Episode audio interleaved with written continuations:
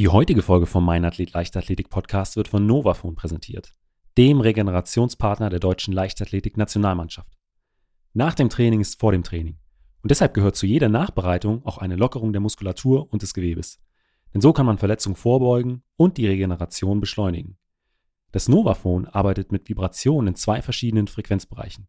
Mit 100 Hertz für eine Schmerzlinderung oder mit 50 zur Entspannung und zur Lockerung des Gewebes. Und trotz der besonders schonenden Funktionsweise erreicht das Novafon bis zu 6 cm tief liegende Gewebeschichten. Wenn du also nach intensiven Läufen oder langen Krafteinheiten etwas für deine Regeneration und Verletzungsprophylaxe machen möchtest, sollte das Novafon in deiner Sporttasche nicht fehlen. Und mit dem Gutscheincode meinathlet10 bekommst du 10% Rabatt auf das gesamte Sortiment.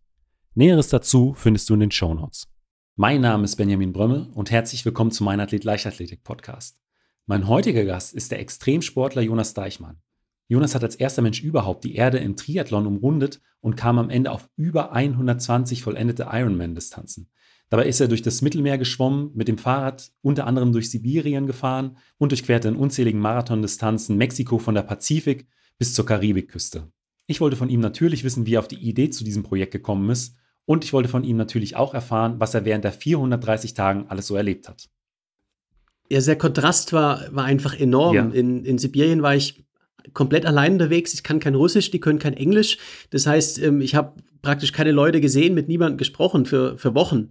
Und ähm, in Mexiko sind dann, dann Menschenmassen hinter mir hergerannt. Und äh, surreal ist ein, ist ein gutes Wort, weil ähm, was dann da passiert ist, das ist, äh, das kann man sich gar nicht, gar nicht erträumen. Also wenn man, wenn man ein, ein, Skript für den Film äh, machen würde und, und, das, und das so entwerfen würde, dann würde wahrscheinlich die Leute sagen, das, das, kann, das stimmt ja nicht, das ist ja alles erfunden.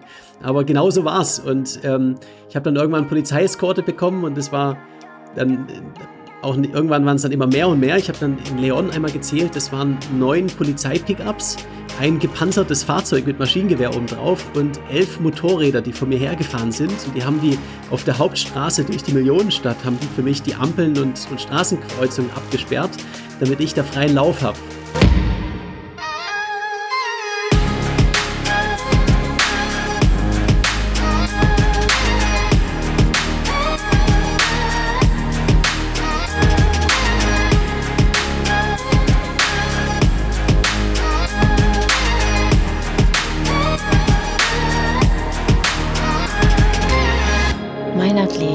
Leichtathletik-Podcast aus Frankfurt am Main.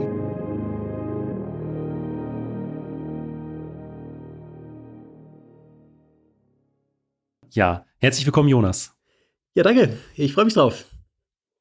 Ähm, Jonas, ich habe es eben im äh, äh, Intro schon angesprochen. Du äh, hast einen oder du bist der erste Mensch, der einen Triathlon äh, um die Welt gemacht hat. Und äh, wenn man das so hört, äh, die erste Frage, die mir da in den Sinn kommt, wie kommt man eigentlich auf die Idee, sowas zu machen? Also die Idee ist natürlich auch ähm, über längere Zeit in meinem Kopf gereift. Ich habe die letzten vier Jahre verschiedene Fahrrad-Weltrekorde aufgestellt. Bin immer äh, so schnell wie möglich einen, Kontinent durchquert. Habe da die zuerst Europa und Asien gemacht, den Rekord, dann die Panamerikaner von Alaska nach Feuerland und dann vor zwei Jahren Cape to Cape. Da bin ich vom, vom Nordkap in Norwegen bis nach Kapstadt, Südafrika in äh, 18.000 Kilometer in 72 Tagen geradelt. Und wo ich damals in Afrika war, da kam dann der Gedanke, ich möchte mal gern äh, eine neue Disziplin machen. Ich habe auf dem Fahrrad irgendwie jetzt fast alles gesehen, also zumindest von Situationen.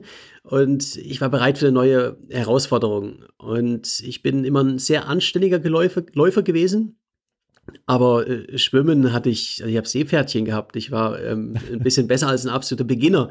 Da klang das super spannend. Und als Abenteurer hat man natürlich immer den Traum äh, einmal um die Welt. Und äh, so kam dann, kam dann der Gedanke und die Idee, warum nicht einen Triathlon rund um die Welt zu machen.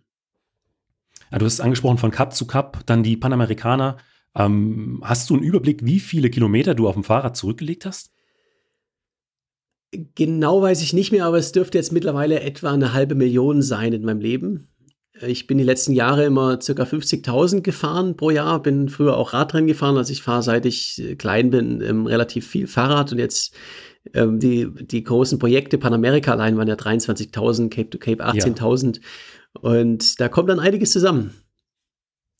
Ähm, aber ich sag mal, dann so ein Triathlon um die Welt ist ja schon noch mal was anderes, weil auf dem Fahrrad hat man ja schon eine, eine recht gute Durchschnittsgeschwindigkeit. Äh, beim Laufen sieht es nicht ganz so aus und äh, beim Schwimmen wird es dann noch mal äh, langsamer. Gerade auch wenn du sagst, du ähm, hast äh, ein, ein Seepferdchen, aber ähm, warst jetzt wahrscheinlich nicht der, äh, der professionelle Schwimmer. Ähm, wie wie sieht da die Vorbereitung, wie sah da deine Vorbereitung aus für dieses Vorhaben? Ich denke mal, auf dem Rad warst du fit, aber äh, das Laufen und das Schwimmen ist ja dann immer noch mal was anderes.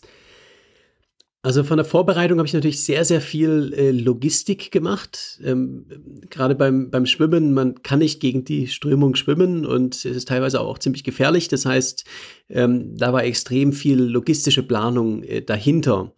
Und Ansonsten von den drei Disziplinen äh, ist vollkommen richtig. Fahrradfahren, das trainiere ich und nebenbei halte mich halt fit, aber das, das kann ich. Ich bin ja das ganze Projekt auch unsupported unterwegs gewesen. Also ich habe kein Begleitboot oder Begleitfahrzeug gehabt. Beim, beim Laufen habe ich so einen Anhänger hinter mir hergezogen und beim Schwimmen äh, so ein kleines Floß mit meiner Ausrüstung.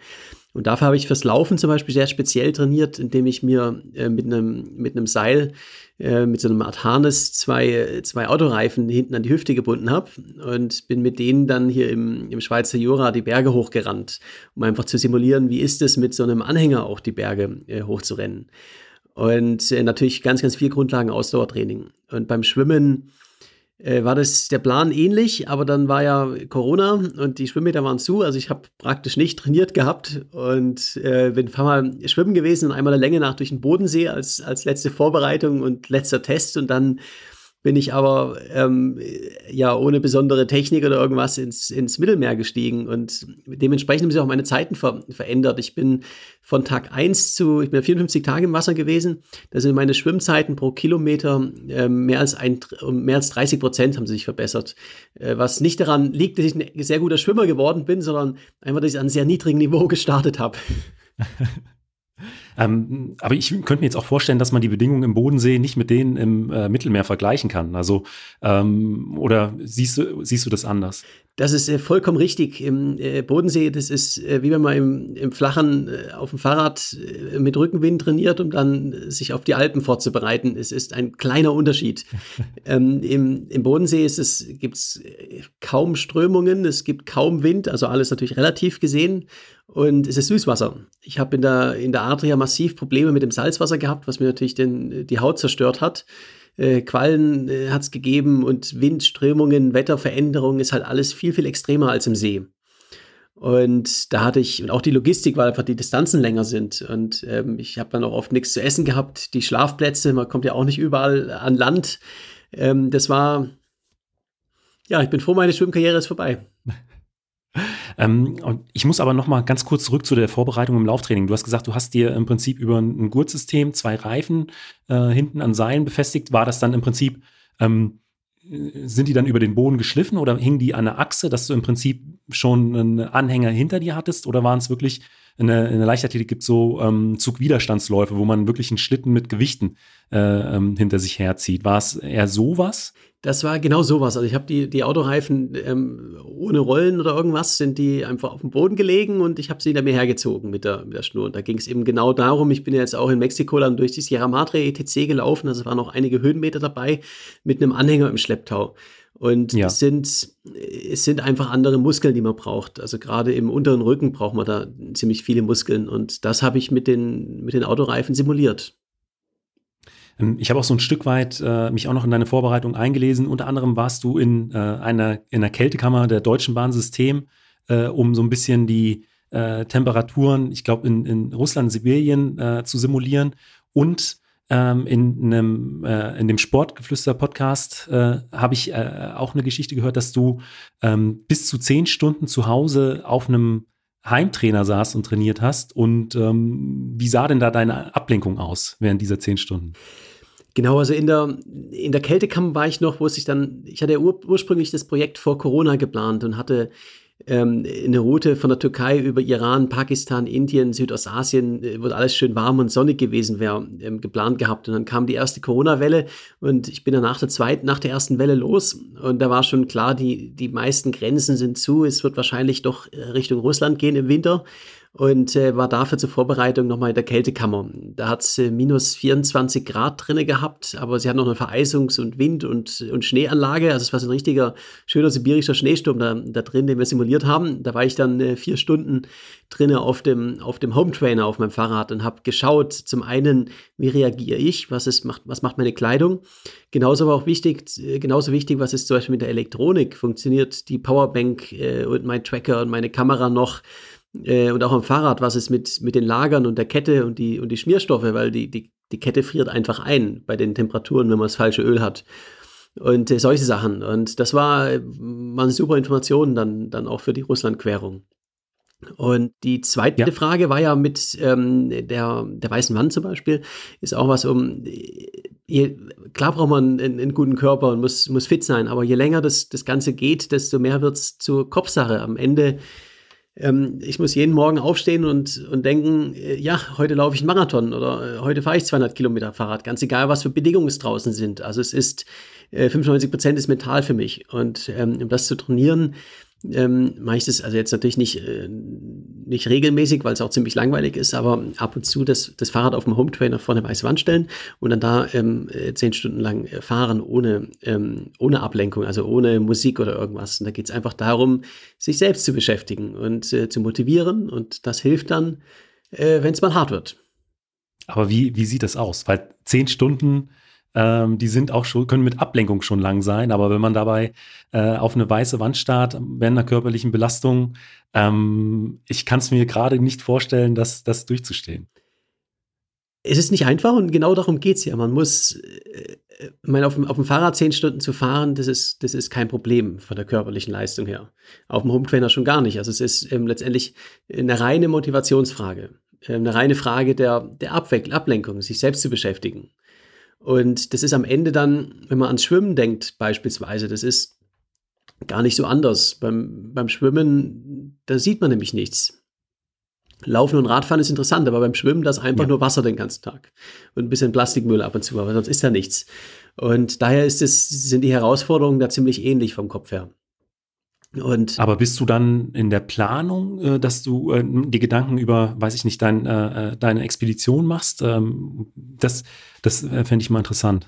Äh, genau, also ich denke, normalerweise sehr zukunftsorientiert. Also während ich da unterwegs bin, ähm, denke ich immer meine nächsten Projekte durch und träume von neuen Expeditionen. Und ich singe auch gerne und ähm, plane da so meine, meine nächsten Projekte und da vergeht dann die Zeit irgendwie. Was sind so äh, die, die Top 3 äh, Lieder, die da gesungen werden? Also ich bin äh, jetzt gerade auf der Laufstrecke dann, dann durch Mexiko bin ich ein ganz großer Fan vom, vom Forrest Gump Soundtrack geworden. Und ähm, da gibt es dann so, so On the Road Again und solche Lieder, also die, was, was ist aus, die, die Filmmusik, ähm, die lief da bei mir in der Endlosschleife. Wir haben ja jetzt schon so ein paar Streckenabschnitte angeschnitten. Also äh, du hast gerade über Mexiko gesprochen, ähm, äh, Russland äh, war mit auf, der, auf der Strecke. Vielleicht kannst du den Zuhörern mal deine genaue Wegstrecke beschreiben. Wo, äh, von wo ging es denn los, in welche Richtung? Also ich bin im äh, September 2020 in München gestartet und bin erst über die, über die Alpen an die Adria geradelt. Also die Fahrradstrecke hatte ich ein bisschen unterteilt, damit es irgendwie auch von geografisch geht. Bin dann äh, praktisch die komplette kroatische Küste entlang geschwommen, 460 Kilometer bis nach Dubrovnik und bin dann auf dem Fahrrad weiter über den Balkan, erst in die Türkei, wo ich dann allerdings Corona-bedingt wegen Grenzschließungen musste ich einmal die Route ändern und bin dann wieder über, über Osteuropa und die Ukraine nach Russland eingereist und dann quer durch Sibirien bis nach Vladivostok geradelt. Und die Laufstrecke war dann einmal 5000 Kilometer quer durch Mexiko, von Tijuana bis nach Cancun und dann am Ende nochmal 4000 Kilometer ausrollen auf dem Fahrrad von, von Portugal zurück äh, nach München. Also insgesamt waren es 460 Schwimmen, ein, fast 22.000 Radeln und äh, knapp über 5000 Kilometer Laufen. Also ziemlich genau die 120-fache Ironman-Distanz. Also ja, absolut beeindruckend. Und äh, du hast es angesprochen, du bist im September äh, gestartet, ähm, hast dich aufgrund dessen auch schon in der, in der Kältekammer äh, vorbereitet. Aber kann man äh, den sibirischen Winter dann tatsächlich in so einer Kältekammer simulieren oder war es dann äh, vor Ort dann doch nochmal äh, anders, als du es dir vorgestellt hast? Man kann es bedingt simulieren, aus dem einfachen Grund, die die härtesten Tage am Ende in, in der Praxis in Sibirien, das war nicht die, wo es minus 20 Grad hatte. Es war nicht die, die extreme Kälte, weil wenn es minus 20 Grad hat, dann ist es trocken. Es ist eine sehr, sehr trockene Kälte. Die schwierigsten Tage für mich, die waren dann schon im Frühjahr, wenn es dann tagsüber so um die 0 Grad hatte, äh, Schneeregen beispielsweise, und dann nachts minus 15 Grad und ich bin irgendwo in der Wildnis im Zelt und alles ist patschnass. Das sind die, die wirklich schwierigen Tage und, und ähm, das hatte ich natürlich ähm, auch ja, man kann mal das Wetter simulieren, aber es wird ja erst nach ein paar Stunden wirklich äh, ungemütlich. Wo das Ganze aber allerdings extrem geholfen hat, ist äh, so Sachen, äh, gerade technische Fragen. Was passiert mit, mit der Elektronik bei den Temperaturen? Auch die, die Schmierstoffe, also die Kette zum Beispiel, die friert ja ein. Ähm, wie kann man die wieder auftauen? Also da hilft nur Gegenpinkeln.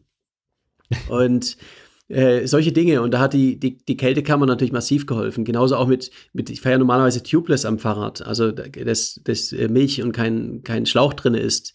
Das äh, funktioniert bei den Temperaturen aber nicht mehr, weil die, die Milch ganz einfach gefriert.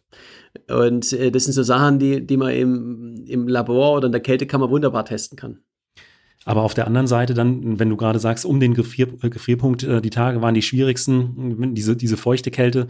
Ähm, das, selbst die beste Kleidung ähm, wird auch irgendwann mal kalt. Also ähm, wie hast du das gemacht, dich da gegen Erfrierung von den, weiß ich, Fingern oder vielleicht Füßen auch zu schützen? Weil klar, man hat eine gewisse Belastung, ähm, der Körper heizt sich auf, aber das geht ja dann auch irgendwann nicht mehr bis in die, in die letzte Fingerkuppe. Das Allerwichtigste war immer trocken schlafen. Das heißt, auf dem Fahrrad solange ich in Bewegung bin, klar wird es mal kalt und ungemütlich, aber äh, mit, der, mit guter Kleidung, ich habe vor allen Dingen sehr, sehr gute Stiefel gehabt und Handschuhe, da, da war das alles immer irgendwie okay. Ähm, schlimm wird es, wenn man dann anhält und, äh, und abends irgendwo zeltet und äh, irgendwo ist Feuchtigkeit. Und daher wenn ich jetzt wusste, da kommt jetzt mal lange Zeit nichts und ich zählte mehrere Tage hintereinander und äh, es hat geregnet oder es war aus irgendeinem Grund nass und dann nachts minus 15 Grad, dann habe ich am Morgen auch meine nasse, äh, meine nassen, steif gefrorenen Socken und, äh, und Schuhe angezogen und habe dann auch bewusst aus meiner trockenen Kleidung bin ich dann in die Nasse rein zum Fahren, weil damit die trockene trocken bleibt für die Nacht. Denn das, die ja. Prio Nummer eins war immer, nachts musst du trocken sein. Und das ist, das, das, ist so die Hölle, wenn man dann, dann morgens bei, im, Zelt bei, bei Minustemperaturen aufwacht und dann geht es jetzt rein in die, in die steif gefrorenen Socken und, äh, und Schuhe und das nächste Café ist halt noch 100 Kilometer weg. Ich könnte mir vorstellen, dass das die äh, größte Herausforderung dann des jeweiligen Tages ist. Also äh, aus dem, ich sag mal, halbwegs warmen Zelt in, in die gefrorenen Socken rein. Ja, das war immer das, das Highlight, aber es ist auch wie bei vielen Dingen im Leben, die Vorstellung davon ist schlimmer, als es eigentlich ist. Das heißt, das, das Schlimmste sind immer die ersten, das in die Socken reingehen und das losfahren. Wenn man einmal in Bewegung ist, dann, ja, Spaß macht es nicht, aber, aber es ist nicht mehr ganz so schlimm. Ja. Ähm, wir haben jetzt auch schon so ein Stück weit über die ja, recht harten Bedingungen in Sibirien geredet, aber gab es da auch ähm, vielleicht auch äh, den einen oder anderen schönen Moment, weil ich sag mal, äh, der Winter in Sibirien hat ja auch seine, seine schönen Seiten. Du bist ähm, am, am Baikalsee unter anderem vorbeigefahren, ein ja, ja, wunderschönen See, ich glaube, mit einer der ältesten Seen äh, der Welt. Ähm, Gab es in die Richtung vielleicht äh, noch interessante Geschichten? Ähm, auf jeden Fall. Also ich mache das Ganze ja auch wegen den, den besonderen Momenten und von den tollen Momenten, da nehme ich dann die Kraft, um auch durch die, durch die harten zu gehen. Äh, Im sibirischen Winter, da gibt's äh, doch oft auch tagelang äh, wenig zu lachen, aber ähm, auch da gibt's äh, gibt's Highlights. Und das ist oft einfach so die, die grandiose Winterlandschaft im Uralgebirge und äh, insbesondere am Baikalsee. Das ist einfach ein, ein ganz besonderer Ort. Ich habe mir das äh, ja, tausende Kilometer visualisiert, ähm, weil da wollte ich hin und ähm, bin dann angekommen. Hab, äh, es war noch ein bisschen früh in der Saison, denn der war noch zugefroren, der See. Ich habe aber als allererstes mal äh, mit Steinen ein Loch reingemacht und bin, äh, bin Eisbaden gegangen und habe dann auf dem See gezeltet, ähm, auf dem Eis. Und das ist äh, sensationell. Also man ist da wirklich einfach mitten in der Wildnis im, im tiefsten Sibirien. Und das Eis ähm, das macht ja auch Geräusche. Also man, man, man, man schläft da drauf. Ist erst ein sehr seltsames Gefühl am Anfang, aber man, man ist einfach mitten in der Natur. Ganz, ganz toll. Wahrscheinlich auch äh, Mutterseelen allein. Ja, also da ist, da ist nicht äh, viel drumherum. Äh, der Baikalsee ist jetzt natürlich nicht der einsamste Ort von Sibirien. denn ähm, da gibt es natürlich Fischer, etc., es gibt kleine Ortschaften. Äh, es gibt da andere Gegenden in Sibirien, wo dann ja die nächste Ortschaft oder das nächste Haus dann, äh, dann doch äh, ein paar Stündchen entfernt ist. Ähm, wir haben uns ja jetzt schon äh, ein Stück weit über deine äh, äh Radetappe in, äh, in Asien unterhalten. Ähm, mich würde aber auch äh, brennend interessieren, wie es dann äh, auf der, auf der Marathonstrecke weiterging. Wenn, bis, äh, bis du in Mexiko angekommen bist, warst du ja schon mehrere Monate unterwegs, ich glaube über ein halbes Jahr. Ähm, und da stelle ich mir einfach die Frage, wie ist es, wenn man nach so einer langen Zeit äh, ähm, dann das erste Mal die Laufschuhe wieder anzieht äh, und äh, sich auf die erste Marathondistanz macht? Also das wird sich mit Sicherheit nicht äh, so angefühlt haben, wie wenn man äh, sich äh, explizit auf, äh, auf einen Marathon vorbereitet hat. Also es war die, die absolute Hölle. Ich bin äh, genau sieben Monate lang nicht gerannt, also gar nicht. Ich bin da geschwommen und geradelt. Das heißt, ich hatte natürlich die Ausdauer. Also von der Ausdauer her ist ein Marathon für mich wirklich nicht weit. Aber es sind komplett andere Muskeln. Und ich bin an Tag 1 und 2 exakt die 42 gelaufen. Und ähm, ich habe mich die ersten Tage abends, wenn ich ins Restaurant gegangen bin, ich muss mich am Geländer irgendwie festhalten und die Treppe hochziehen, weil meine Muskeln, ich bin, bin halt gehumpelt. Es war halt äh, ganz viele kleine Muskelfaserrisse, nehme ich mal an. Und ähm, das ging dann die ersten Tage so. Und dann wurde es von Tag zu Tag besser. Und ich kann definitiv sagen, äh, Marathon Nummer 120 war für mich deutlich einfacher als Marathon Nummer 1. Du hast auch während dieser Zeit keine äh, schwerwiegenderen Beschwerden bekommen äh, in, in, Fuß, in den Fußgelenken oder, oder am Knie? Also am Knie hatte ich äh, in meinem ganzen Leben noch nie Probleme. Im äh, Fußgelenk hatte ich so zwischendrin einmal bei, ich würde sagen, nach circa 40 bis 50 Marathons, äh, kurz vor Mexiko-Stadt, da hatte ich mal drei, vier Tage lang äh, Probleme mit dem Fußgelenk.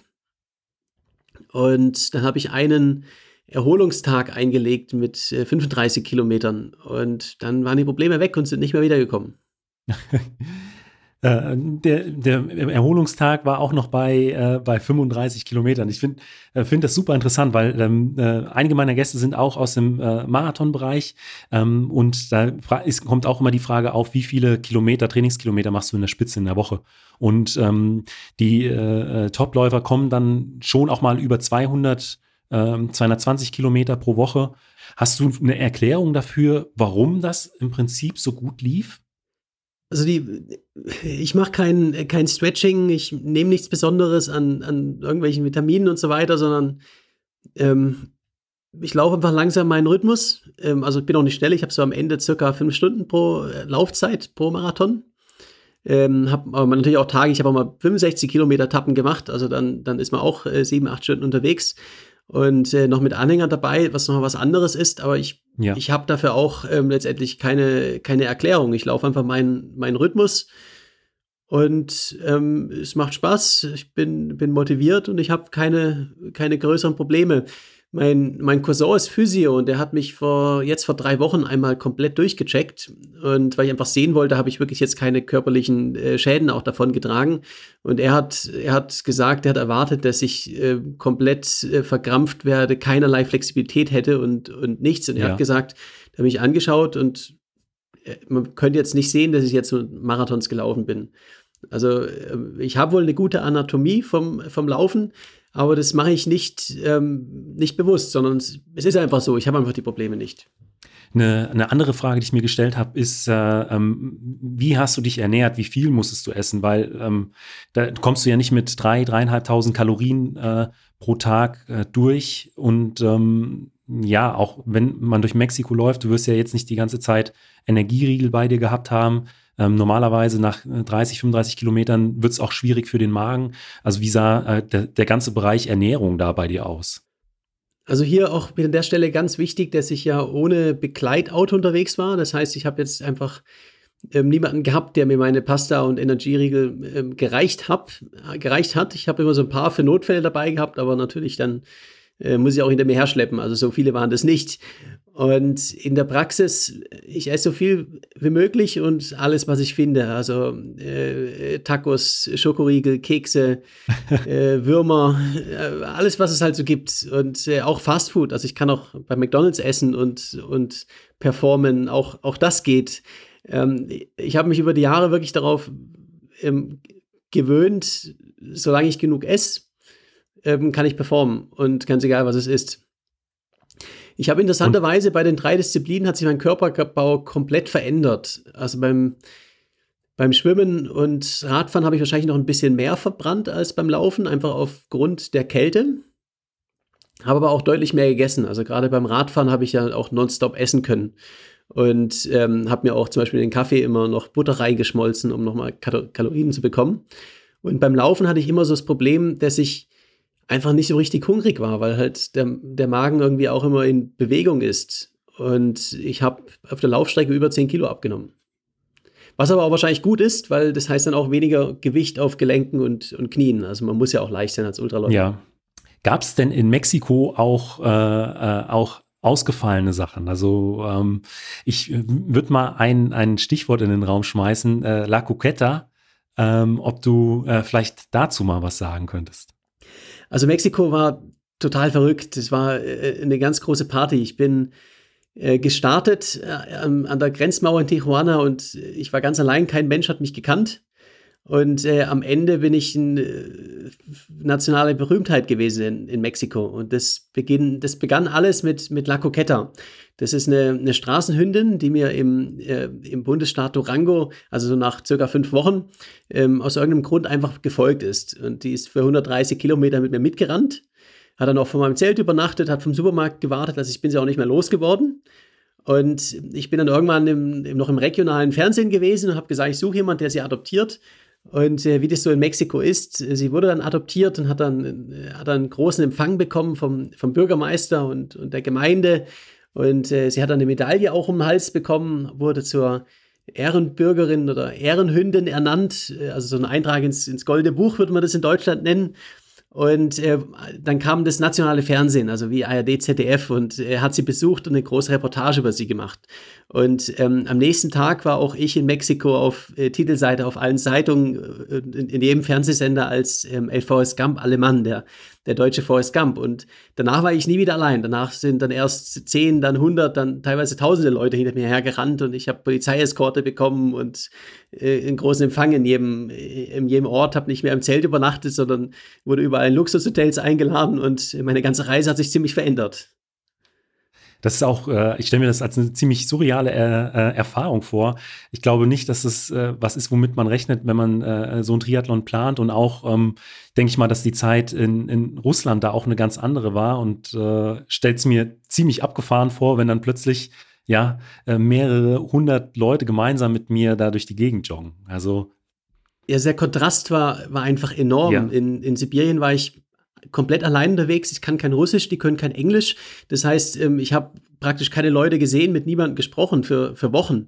Und ähm, in Mexiko sind dann, dann Menschenmassen hinter mir hergerannt. Und äh, surreal ist ein, ist ein gutes Wort, weil ähm, was dann da passiert ist, das ist, äh, das kann man sich gar nicht, gar nicht erträumen. Also wenn man, wenn man ein, ein, Skript für den Film äh, machen würde und, und, das, und das so entwerfen würde, dann würde wahrscheinlich die Leute sagen, das, das, kann, das stimmt ja nicht, das ist ja alles erfunden.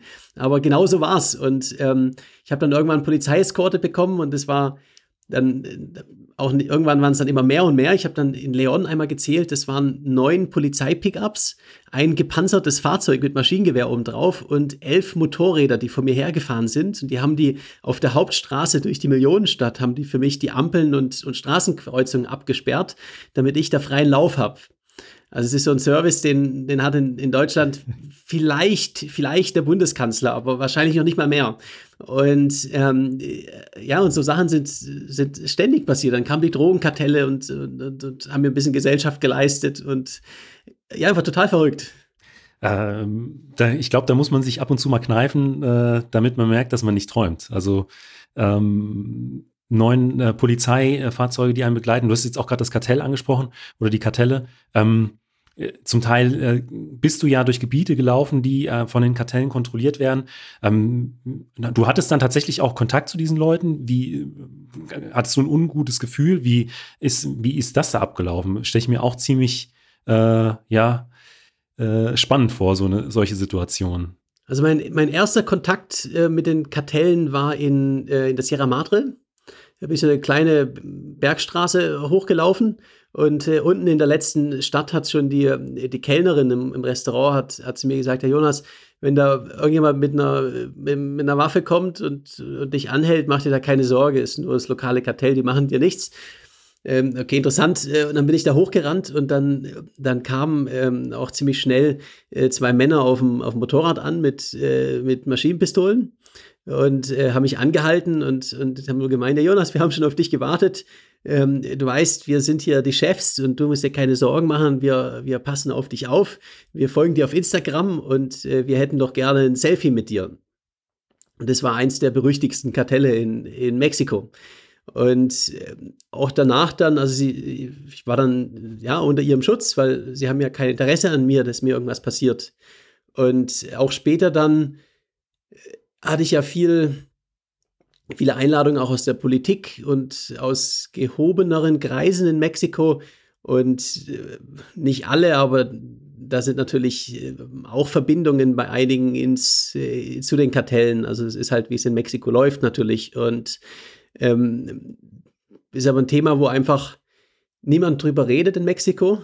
Ähm, man, solange man nicht die falschen Fragen stellt, ähm, lassen sie einen auch in Ruhe und äh, man muss halt auf die andere Seite schauen. Und äh, so habe ich keinerlei Probleme gehabt. Und mal ein ungutes Gefühl oder in, in, in diesen Situationen? Ich hatte ein einziges Mal ein ungutes Gefühl. Das war noch äh, vorher in Baja California. Äh, da bin ich durch die Wüste auf so einer ganz einsamen Straße gerannt und äh, noch, ja, noch unweit der, Mex der amerikanischen Grenze. Also auch eine Gegend, wo durchaus auch äh, Entführungen und so weiter passieren können. Und dann hat ein Pickup äh, oder so ein, so ein Kleinbus hat mich überholt hat vor mir angehalten, gebremst und fünf Männer sind rausgesprungen. Und ich dachte natürlich, oh, das ist genau wie in den Filmen, ähm, keine gute Idee. Aber dann haben die angefangen, Musik zu spielen. Das war eine Gruppe Mariachis, die mir so ein Motivationsständchen ähm, singen wollten und mir auf meinem Live-Tracker gefolgt sind. Also war ein super Erlebnis, aber für, für den ersten Moment habe ich dann natürlich schon gedacht, oh, das ist, das ist jetzt nicht gut. Also ich glaube, es ist zumindest in Mexiko nur eine Frage der Zeit, bis äh, deine äh, Tour durch das Land verfilmt wird. Also ähm, ich glaube, ähm, alleine über den Marathon in, in Mexiko könntest du noch ein weiteres Buch schreiben. Also das Buch, ich habe jetzt auch das Buch Das Limit bin nur ich rausgebracht. Das ist gerade ja. Nummer drei auf der Spiegel Bestsellerliste. Das kommt jetzt auch in Spanisch raus und äh, kommt im April auch in, in Mexiko auf den Markt. Und genauso kommt ja auch im April ein Kinofilm raus in äh, Vale la Pena in Deutschland als erstes, aber der kommt dann natürlich auch in Mexiko, weil, weil das ist richtig, Mexiko ist, ist äh, ein großer Teil der Story und da war so viel Begeisterung, dass man das auf jeden Fall auch dort ähm, auf den Markt bringen muss. Aber was würdest du denn äh, insgesamt sagen, war der überraschendste Moment während deines gesamten Triathlons? Jetzt vielleicht auch unabhängig von, äh, von der Teilstrecke in Mexiko der überraschendste Moment, das war das ist für mich ganz klar Mexiko, also weil einfach, einfach jeden Tag irgendwas Überraschendes passiert ist. Das ist ja das Tolle dran. Und äh, da einen zu, Moment zu, auszusuchen, äh, ist schwierig. Also das Drogenkartell, die Hündin, wie soll man, ein Einbeiniger ist auf, auf, der hat zwei Krücken gehabt und nur ein Bein und der ist für ähm, zwölf Kilometer mitgehüpft, hat für einen, einen Marathon trainiert ähm, das sind so Momente, wo man, wo man denkt, man ist jetzt im, im falschen Film. Äh, Gibt es sowas eigentlich? Nachdem du äh, Mexiko dann durchquert hast, bist du ja ähm, wieder zurück in, in, Europa angekommen, äh, bist das letzte Stück äh, mit dem Fahrrad oder in Anführungszeichen das letzte Stück von, von Portugal aus mit dem, äh, mit dem Fahrrad weiter äh, wieder nach München gefahren. Und ähm, da stelle ich mir einfach die Frage, was waren deine Gedanken, als du wieder in München angekommen bist? Also was denkt man in so einem Moment? Also die, die Ankunft war natürlich grandios. Ich habe Freunde und Familie für ähm, 14 Monate nicht gesehen und, und äh, die dann wieder zu sehen war natürlich äh, was ganz, ganz Tolles. Und es ist auch so, dass eine Bestätigung für die harte Arbeit und man hat das, das Ankommen war immer das Ziel. Also ich habe da auch keinerlei, sag ich mal, es war äh, das schwerste, aber auch das tollste Jahr in meinem Leben. Aber den, den Gedanken, oh, schade, es ist vorbei, den, den habe ich nicht, weil ähm, ist jetzt einfach ein anderer Lebensabschnitt, der kommt und ähm, ein anderes tolles Projekt. Äh, trotzdem habe ich nicht den, den Moment, wie man das jetzt sich vorstellt, wenn man jetzt ähm, du, du, sagst, du warst, warst Sprinter früher und ähm, du gewinnst das Rennen und du hast von, von einer Sekunde auf den nächsten hast du, hast du gewonnen. Äh, und das hast du vorher nicht gewusst. Also es ist so, wie wenn man, äh, man hat den Erfolg von einem Moment auf den nächsten. Und äh, ja. Diesen Moment gibt es bei mir nicht. Weil ich weiß ja schon Monate vorher, dass ich es schaffe. Und äh, für mich ist dann eher so das Ankommen und ähm, klar sind Emotionen, aber es ist mehr so die Bestätigung von, den, äh, von dem Ganzen.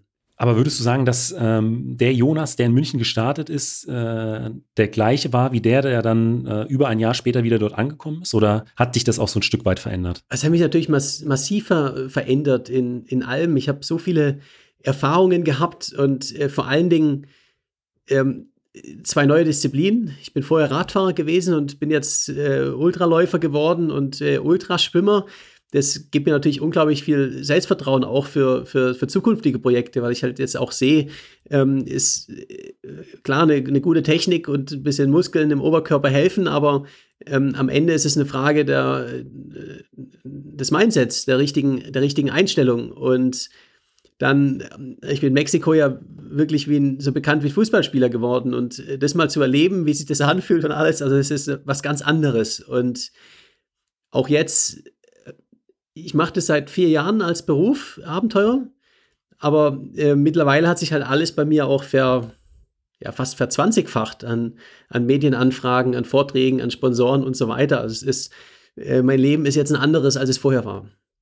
Du hast es ja auch schon angesprochen äh, für, für kommende Ziele. Was wäre denn so ein äh, neues Ziel oder ein neues Projekt, was äh, jetzt so ansteht in den nächsten Jahren?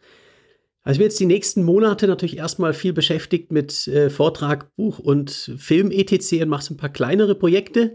Äh, zum einen verschiedene Bikepacking-Touren, aber ich werde auch noch mal längere Läufe machen, wo ich durchaus noch mal irgendwie um, durch ein Land oder um ein Bundesland oder sowas herumrennen oder auch äh, viel Trailrunning in verschiedenen Bergketten mache. Also es hat mich schon, Schwimmkarriere ist vorbei, aber Laufkarriere nicht.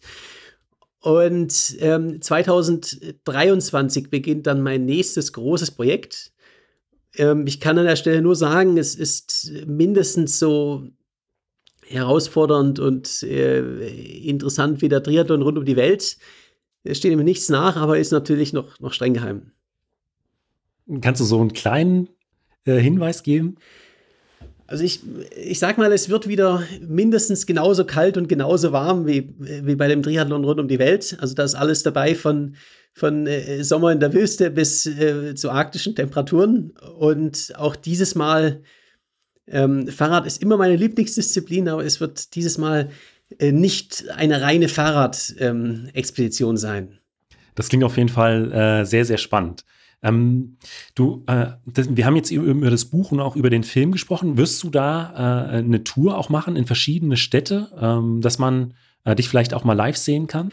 Ähm, genau, also es kommt im April kommt der Film Valle la Pena in die Kinos und ist dann auch im Sommer auf den Sommerfestivals und so weiter unterwegs. Und ich mache auch eine große Speaking-Tour ähm, jetzt im Frühjahr äh, vereinzelt kleinere Vorträge und dann im Mai und im September gemeinsam mit der European Outdoor Film Tour machen wir eine Vortragsserie, wo ich in praktisch allen großen äh, deutschen, österreichischen und Schweizer Städten bin und ähm, ja, die, die Geschichte von meinem Triathlon und um die Welt erzähle. Und die äh, Links werde ich natürlich in die Show Notes packen. Ähm, und dann kommen wir jetzt zu den äh, fünf Fragen, die ich jedem meiner Gäste stelle. Äh, es sind äh, im Prinzip fünf Standardfragen und da ist die erste immer, ähm, was war der, dein schönster Moment jetzt bei dir, der, der schönste Moment äh, äh, während dieses Triathlons um die Welt, wenn, wenn man da überhaupt einen Moment herauspicken kann?